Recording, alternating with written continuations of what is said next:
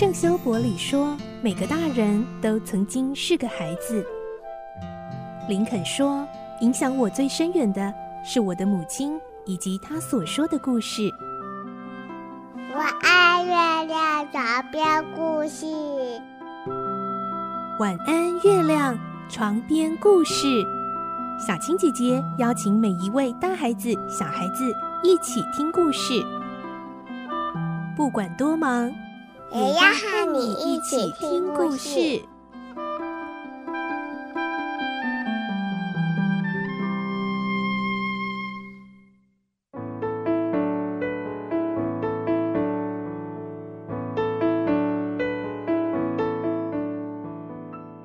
晚安，欢迎你和我们一起听故事。我是小青姐姐，我们继续来听《顽童历险记》，今天是十七集。我们的故事内容取材自东方出版社《世界少年文学必读经典六十·顽童历险记》同名书籍。我们会听到哈克和吉姆在河上漂流着，希望能顺利抵达开罗镇，因为吉姆在那里才能重获自由。而在半路上，吉姆为了打听开罗镇的方向，遇到有人带着枪在追捕逃跑的黑奴。哈克会怎么回应呢？来听今天的故事，《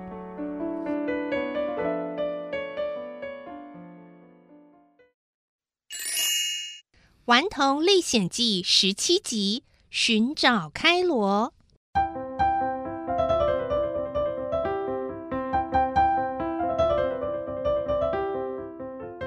听吉姆起劲地谈着，到开罗镇后就如何如何。哈克忽然越来越不安，但是他的不安和吉姆不安的理由可不一样。毕竟吉姆是一个逃跑的黑奴，而哈克则是帮凶。万一吉姆被抓到，哈克也脱不了关系。哈克心里想：这实在不能怪我啊，又不是我叫吉姆逃走的。可是。这好像也不对。我明明知道他要逃走，本来可以上岸去告诉别人，我却没有。哎，无论如何，我都推卸不了责任。那个倒霉的华森小姐没有什么对不起我的事啊。嗯，我怎么能够眼睁睁地看着她的黑奴跑掉呢？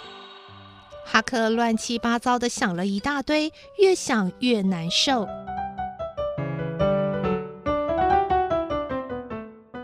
吉姆丝毫没有察觉到哈克的心情起伏，仍然高谈着以后的计划。吉姆说：“ 到了自由州啊，我头一件要做的就是拼命工作，拼命赚钱，拼命存钱。对啊，我要把所有的钱啊都存起来，一毛钱也不花。”等存够了，诶，就去把我老婆赎回来，我们呢就可以一起工作，一起存钱了。诶，过不了多久啊，诶，也可以把我们的两个孩子赎回来了。要是孩子们的主人啊不肯卖，也没有关系，呃，我们就找一个反对蓄奴的好人，帮忙把两个孩子偷回来。哈克在旁边听得冷汗直冒，吃惊地想着：“好家伙，怪不得常有人说黑奴永远不知足，永远只会得寸进尺。从前吉姆绝对不敢讲这些话的，现在倒像什么事都敢做了。我根本不认得那两个孩子的主人，对方更是没有惹过我啊！我怎么能继续帮吉姆这样使坏下去呢？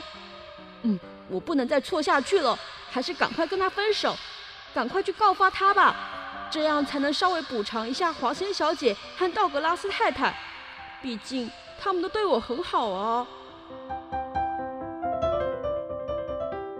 就在这个时候，吉姆看见前头不远处有些稀稀疏疏的灯光，兴奋地叫起来：“开罗，那一定是开罗了！太好了，太好了，我们平安了！”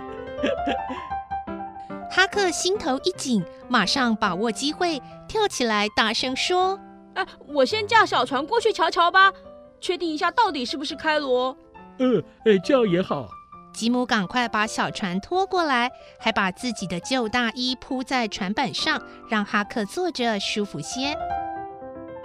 当吉姆把奖交给哈克的时候，真情流露地说：“，再过不了多久啊，我就要获得自由了。我一定啊会高兴的大叫大嚷，告诉每个人，说是小哈克帮了我大忙。哎，哈克啊，老吉姆一辈子也忘不了你哦。你真的是老吉姆有生以来最好的朋友，也是唯一的朋友。”原本急急忙忙跳进小船，决心要赶快划到岸上去告发吉姆的哈克，听吉姆这么一说，立刻又像泄了气的皮球，只能心慌意乱地划出去，脑袋一片空白，简直不知道该怎么办才好。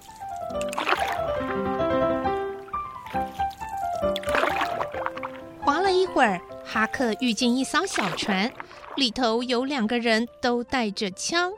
他们指着吉姆的方向问哈克：“那里是什么？”“呃，是一艘木筏。”“你也是那上面的人吗？”“是的，先生。”“那上面还有人吗？”“有一个人，先生。”“啊，今天晚上河湾上游处跑掉了五个黑奴。你木筏上面那个人是白人还是黑人啊？”“呃，呃。”哈克迟疑了。不管他怎么努力，就是说不出话来。问话的那人又催促着：“孩子，听到了没？我问你，在木筏上的是白人还是黑人？”哈克这才放弃了原先的念头，脱口而出：“是白人。”那就好。不过啊，你要小心点。如果看到可疑的黑人，就赶快上岸通知大人处理，知道吗？呃，知道了。哈克眼看他们就要离开，又急着问：“先生，请问前面那个小镇是不是开罗？”“开罗？”那两人诧异的重复说着，困惑的互看一眼。终于，先前问话的那个人开口了：“孩子，你是疯了，还是本来就是个傻子？开罗怎么会在这里？开罗远在埃及呀，我们这里是美国。”你知道吧？哈克一听，以为自己问了蠢话，赶快随机应变，嘻嘻笑笑的回答：“呃呃呃哈哈哈，我当然知道啊，我是跟两位先生开玩笑啦。”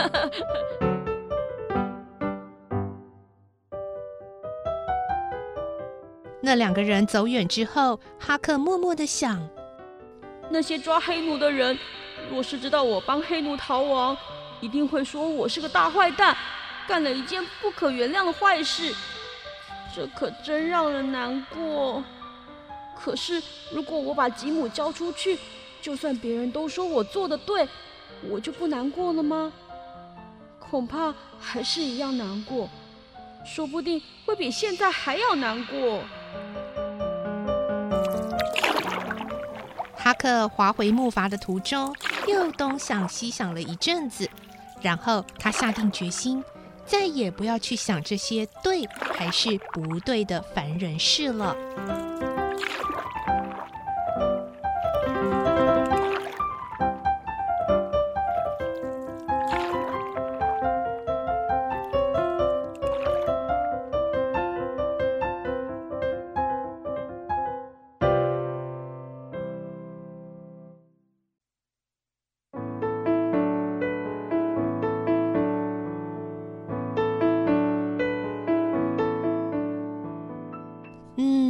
哈克在紧要关头还是决定遵从自己的良心，并没有把吉姆给供出来。